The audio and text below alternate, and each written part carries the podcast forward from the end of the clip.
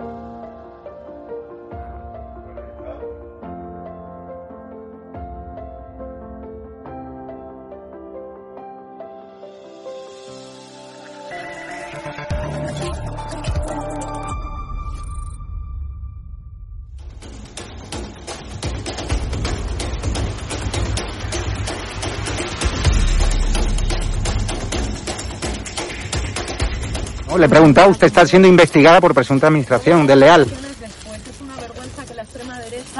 ¿Quién es la extrema derecha? ¿Los que contratan, los que tienen alpirracas en su puerta a un delincuente? ¿Los que tienen alpirracas a un delincuente en su casa? Mirándote a los ojos, a los fascistas, a la pues extrema derecha mediática y política, no nos vais a amedrentar, que no nos vais a amedrentar, te lo estoy diciendo mirándote a los ojos. Ha dejado, que la extrema derecha ha dejado al cuidado de sus hijos hoy con la niñera que presuntamente hemos pagado todos los españoles o no. amedrentar a la gente ha dejado hoy a sus hijos o al pirracas, al delincuente que tenéis en la puerta que la pagar, que no, o a su hermano que fue detenido por apalear, por agredir a la policía en Vallecas, o a su hermano. Señora ministra. Venga, valiente. No, valiente no. Venga, valiente. O sea, es una vergüenza que los españoles paguemos a su niñera. Es una vergüenza.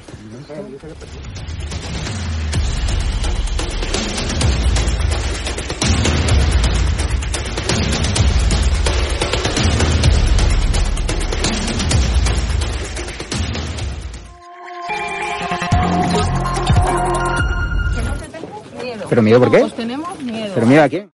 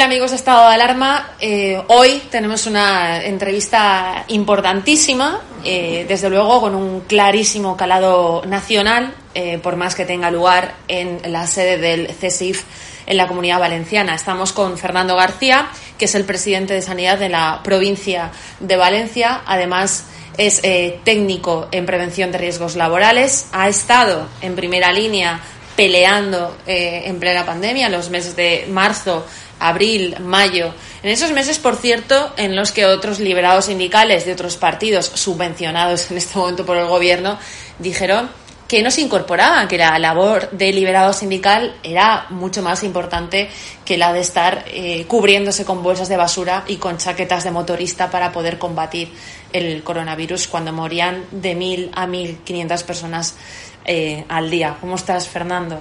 Pues bien, nada, agradeceros eh, la entrevista y estamos aquí para responder vuestras preguntas. 3.251 despidos en el sector sanitario, y no por parte de cualquier gobierno, un gobierno que siempre ha basado sus políticas en falacias de recortes eh, que en teoría siempre han venido de la derecha, eh, un gobierno que ha criticado sistemáticamente eh, la labor de Isabel Díaz Ayuso en la Comunidad de Madrid, que puso en marcha un hospital que fue pionero fue ejemplo a nivel mundial y que así fue reconocido. ¿Cómo puede ser que la izquierda eh, se vaya de rositas en un tema como este, que no estén movilizados esos sindicatos de los que estamos hablando en las puertas de la Generalitat. Pues mira, a mí me sorprende mucho también porque para mí eh, los 3.251 despidos para mí son 3.251 recortes. Es decir, tanto que decían de no recortaría, votan y no recortaría, pues el hecho está en que han firmado 3.251 recortes de profesionales que necesitamos. Nosotros ciframos en aproximadamente 11.000 profesionales lo que necesitamos para volver a la normalidad, es decir, poder eh, llevar a cabo todo lo que hemos dejado de hacer, pruebas diagnósticas, eh, el tema de consultas, eh, intervenciones, la demora quirúrgica que está elevada a 3 o 4. Entonces, esta situación tenemos que volver otra vez a conseguirlo y así no. De hecho, en la reunión que estuvimos con, recursos humanos, con la consellería, planteamos nosotros que teníamos que contar con todos los profesionales, ¿eh? con los 9.301 profesionales, ¿eh? y no podíamos eh, tirar a la calle a los, a los que han tirado, a los 3.251. ¿Por qué? porque entendemos que nos hace falta a todos y que la sanidad, invertir en sanidad, cada euro que inviertes se multiplica por cuatro en beneficio. Y además ahora mismo con la presencialidad, ¿eh? que tenemos que ir, con el tema de que cuanto más vacunemos, mejor la economía se moverá, el motor de economía se moverá. Y tres, sobre todo el tema de que, tenemos las vacaciones ahí ¿eh? y estos recursos nos harán falta, desde luego. Eh, ¿Qué, dice el, presidente de la Generalitat y qué dice la vicepresidenta, aparte de esta cosa emocional que no significa nada de que hay que tener empatía? Me imagino que es que le cae muy bien la gente que manda al, paro, cuando precisamente el presidente de la Generalitat eh, valenciana, iba a decir de Cataluña, que es más o menos lo mismo que donde vive, em, aumenta el gasto hasta un millón de euros al año en asesores. Eh, es decir, lo importante es el gasto clientelar de este gobierno por encima de la atención sanitaria a las personas, porque recapitulando tenemos un gobierno que está siendo investigado por la justicia por, el, por no dotar de medios a sus sanitarios. Nos acordamos de nombres como el de Vicente Sánchez, el médico del SAMU que falleció en el ejercicio de su trabajo por no tener EPIs, al que, por cierto, la sanidad de la señora Barceló le dijo que no cumplía criterios. Su familia todavía está esperando en casa a que vayan a, verle. Una eh, consejera de sanidad, la señora Barceló, que dijo en marzo o abril que los médicos se contagiaban en casa o de vacaciones tenemos, eh, eh, no sé, una gestión que ha dejado al pie de los caballos estos sanitarios. Venimos también en la época pre-COVID de habiéndose cargado el modelo de colaboración público-privado que era reconocidísimo en toda España, eh, que había triplicado ya las listas de espera. ¿Qué, impacto tiene todo esto y qué impacto, me refiero a esa, a esa, lista de espera que ya había y, y a ese despido de personas en el sector sanitario. Eh, lo primero, es decir, el que, el que se dedique dinero y tanto dinero a asesores en vez de invertir en lo importante que es la sanidad, porque de la sanidad depende la, economía, eh, me parece vergonzoso, me parece fuera de lugar. ¿eh? Pero por, ponerte un ejemplo, es decir, en la reunión tuvimos para que exigíamos que contásemos con todos los profesionales que se les renovase, que no se les cesase, que no se les tirase. ¿Eh? Se nos dijo por parte de Consejería que, esto era una decisión de Hacienda, que el techo de gasto estaba fijado y que no había posibilidad. Y yo le pregunté, yo le pregunté, a ver, mm, quitaros, quitaros la careta de, de políticos. Es decir, ir al hecho, vosotros realmente deseáis tirar a la calle a estos profesionales que necesitamos? Respuesta, a ver, nosotros desearíamos que se quedaran. Pues entonces ir a Chimo Puig y decírselo, pero decírselo, sacarle la tarjeta roja. Así no podemos seguir. ¿eh?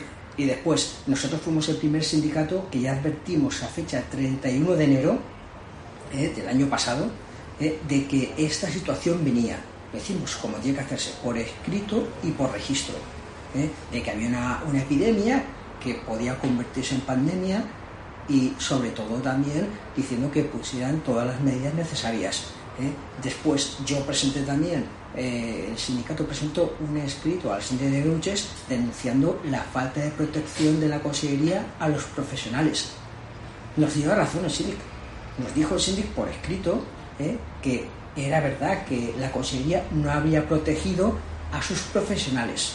¿eh? Entonces, esta situación viene ahora todo seguido a que, a que llegamos a una situación, yo creo que vamos a ir a una, una, la verdad es que es una cuestión que no comprendo cómo se gastan en asesores ¿eh? cuando debían de recortarse ellos.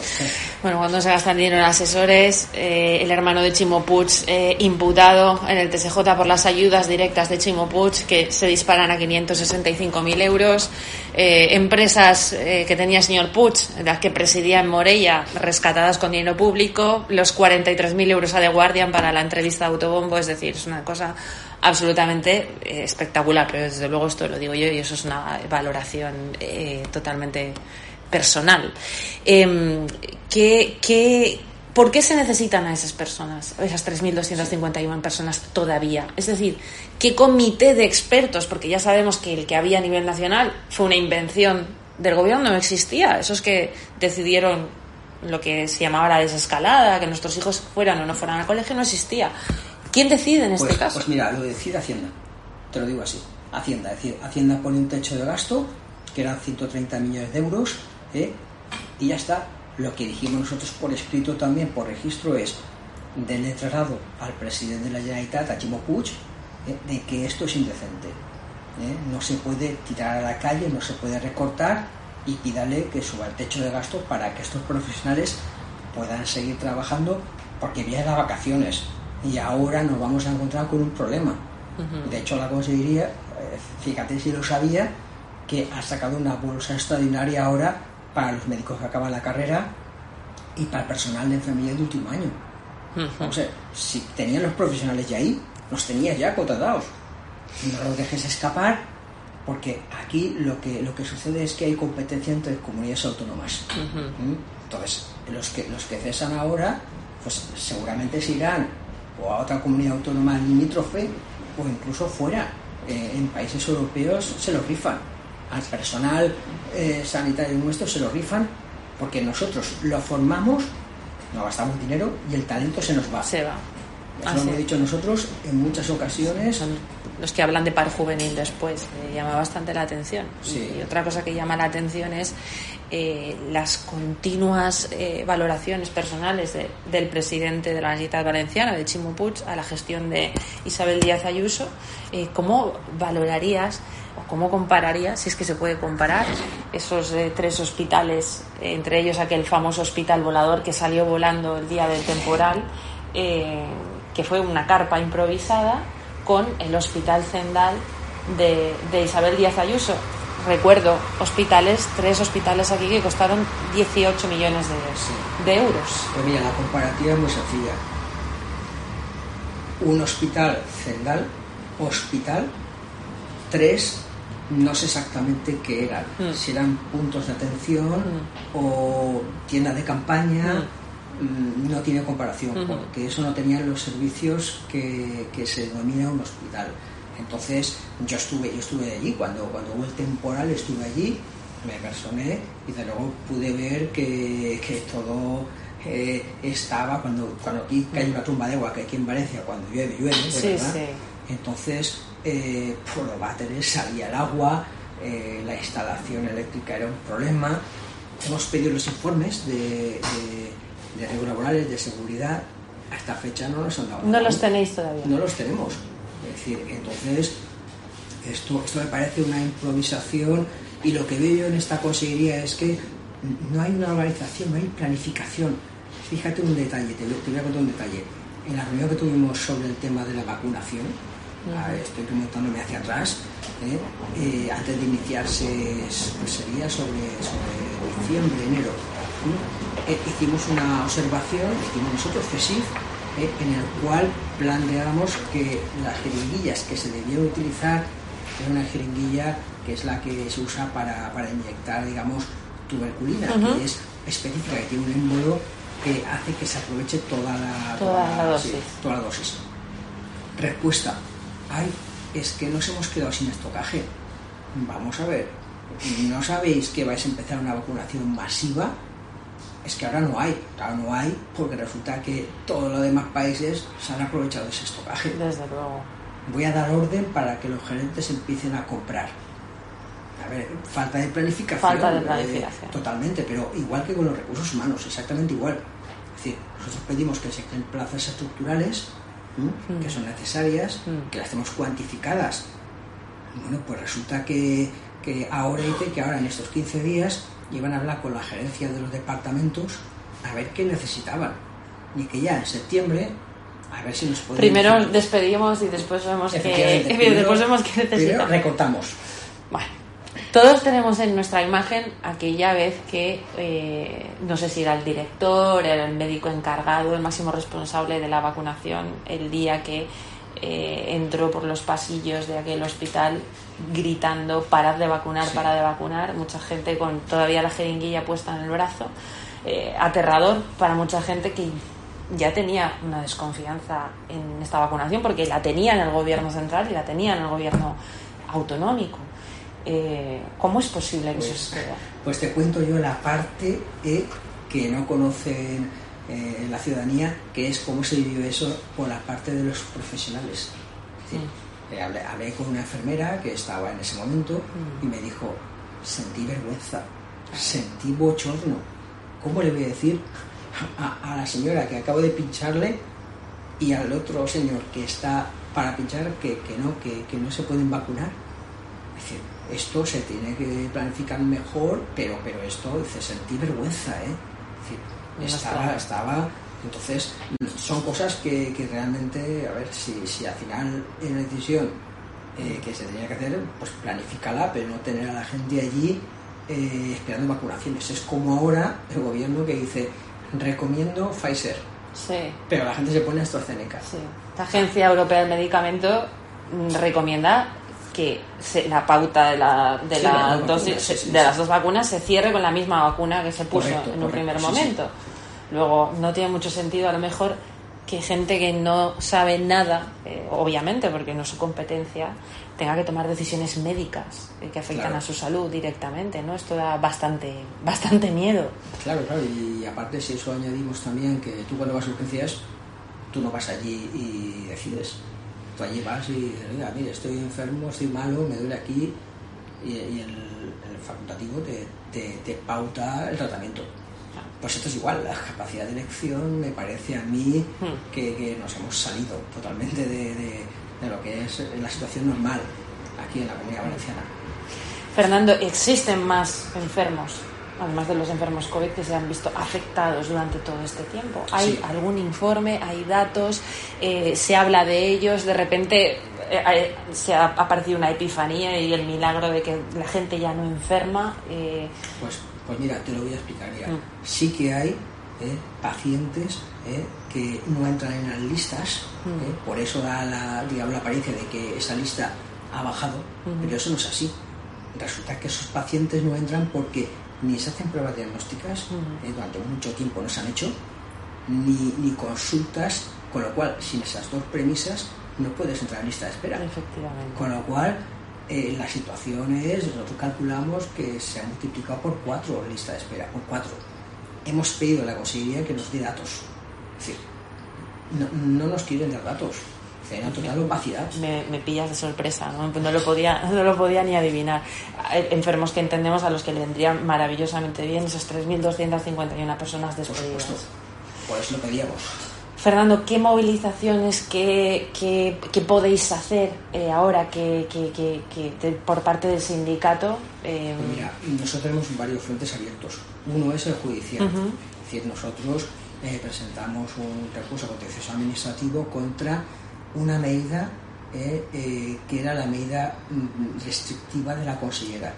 ¿Por qué? Lo voy a explicar. Porque resulta que en esa situación a personal médico facultativo, por ejemplo, un traumatólogo, esto, es real, ¿eh? un traumatólogo, ¿eh? cogían y se lo llevaban de su consulta de trauma a pasar eh, respiratorios en urgencias. A ver, ¿y qué pasa con los pacientes que tienen su consulta? No existe. Pues, vamos, entonces él, el profesional, me decía, oye, que yo dejo a mis pacientes ¿eh? entonces mm, que tiene una contractura o un brazo roto, ¿qué hacemos? Bueno, esos pueden esperar. Vamos a ver, nosotros hemos llevado eso a los tribunales, estamos pendientes a ver cómo se resuelve, ¿eh? igual que también en la querella que hicimos contra, contra, contra los responsables por no proteger a los profesionales. Esa es la única, es es la única querella que sigue en vivo, en, vivo ahora mismo, ¿eh? porque nosotros hemos apuntado a los responsables que marca la ley de prevención de riesgos laborales. Fernando, que, para cerrar, ¿qué hemos aprendido de, a nivel sanitario de cómo ha respondido el sistema eh, durante todo este último año y medio? ¿Qué carencias hemos descubierto que hay? Y sobre todo, y teniendo en cuenta que es un gobierno que lleva gobernando ya cuatro años, eh, repitiendo el quinto, em, hay una central de compras preparada eh, hay una comunicación, una coordinación entre 17 tipos de sanidades distintas. Eh, ha estado ahí parte del problema, un poco como valoración general, no solamente de la comunidad valenciana. Pues mira, por ejemplo, el tema este de las compras, mm, te voy a contar yo lo que, lo que sucedió puntualmente. Es decir, los departamentos estaban comprando fuera de España EPIs y resulta que, claro, el gobierno de España dijo, no, no, no, esto hay que centralizarlo. Hmm. ¿Qué sucedió? Pues que al centralizarlo todas las compras cayeron. ¿Qué pasa? Que, evidentemente una mala planificación hizo que el mercado para las centrales de compras de comunidades autónomas pues cayese entero. Entonces, eso es una cosa. Después, ¿qué hemos aprendido? Hemos aprendido que de tener la mejor sanidad del mundo, hemos pasado a tener los mejores profesionales del mundo. Eso es una lección que hemos aprendido. Y dos, hay que invertir en sanidad, porque invertir en sanidad es invertir también en economía. ¿eh? Si en la sanidad la economía cae. Y tres, desde luego el talento, tenemos buenos profesionales aquí, no dejemos que se vayan fuera. Hay que retener ese talento. Entonces, y, y cuatro, a nivel político. Vamos a ver, yo creo que los políticos no han aprendido nada absolutamente con esta pandemia. Entonces, yo a ellos sí que les sacaría una tarjeta roja diciendo así no, Chimo Puig, así no. Entonces tenemos que tirar todos hacia el mismo lado ¿eh? y de esta saldremos. Pero ¿quién nos dice que no haya otras pandemias? Hay que reforzar la sanidad, todos tenemos que remar hacia el mismo lado y desde luego hay que contar con los profesionales que son los que están ahí para, para ayudarnos y curarnos.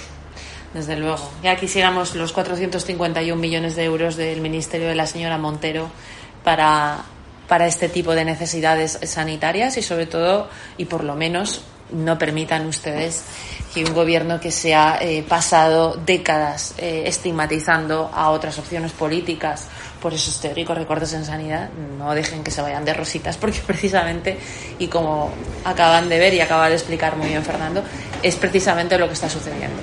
Pues muchísimas gracias, Fernando, por atendernos. Eh, seguiremos ahí muy pendientes de lo que ocurra, no solamente con el despido de estas personas, sino con todo lo relativo a la gestión del gobierno del Botanic, eh, con todo lo que es COVID, pre-COVID y post-COVID.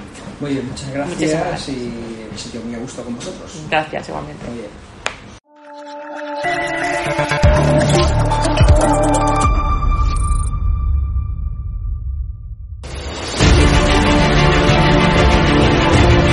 preguntado, usted está siendo investigada por presunta administración desleal. Después es una vergüenza que la extrema derecha mediática. ¿Quién es la extrema derecha? Los que contratan.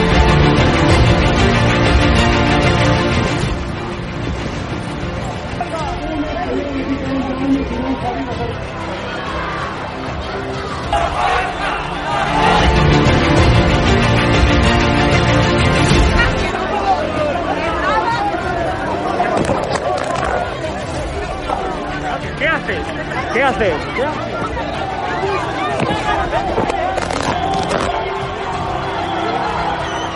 Bueno, pues nos han roto el móvil. Nos acaban de romper el móvil por detrás.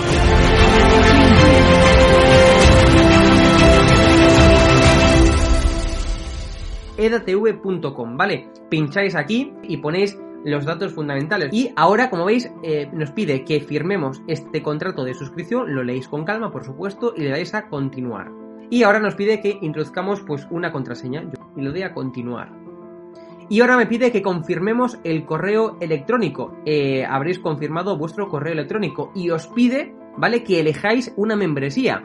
Está gratis, mensual, semestral, anual, ¿vale? Pues podéis elegir, por ejemplo, si queréis ayudarnos pues con 9,99 euros al mes y con la tarifa eh, plata, pues le dais a aceptar y suscribirse. Pincháis aquí y como veis, ya os dice aquí, os pone todo claro, a Fact News Consulting, plata, tarifa plata mensual, 9,99 euros, le dais a pagar y os verá ya pues el TPV, ¿no? Ponéis vuestra tarjeta bancaria, ponéis la caducidad, el código de seguridad y ya podéis llegar a pagar dándole a este botón automáticamente.